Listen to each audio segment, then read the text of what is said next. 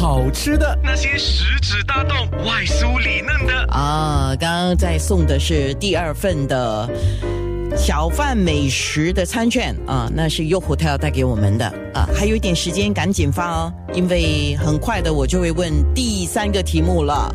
那些好吃的槟城小贩美食，槟城小贩美食有哪一些呢？你马上想到的一定是平宁拉沙、平宁炒粿条，还有蚵煎啊、满掌柜啊，还有九味硬菜最好吃了咯。嗯，你们想吃吗？想吃，还有那个虾面呢，甜品啊，还有一个叫萝卜。萝卜，我们啊，我们的萝卜很好吃，里面有盐啊、potato 啊。很特别的，你们可以试试看。不要讲太多的话，你们在那边流口水，不好意思。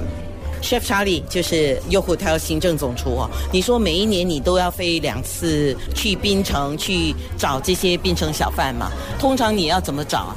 飞去槟城找新的摊位不是那么容易的事情，因为那边的摊有时生意太好的话，他也不会睬你，也不会理你的。所以我们在那边做做，一直在做，做到他。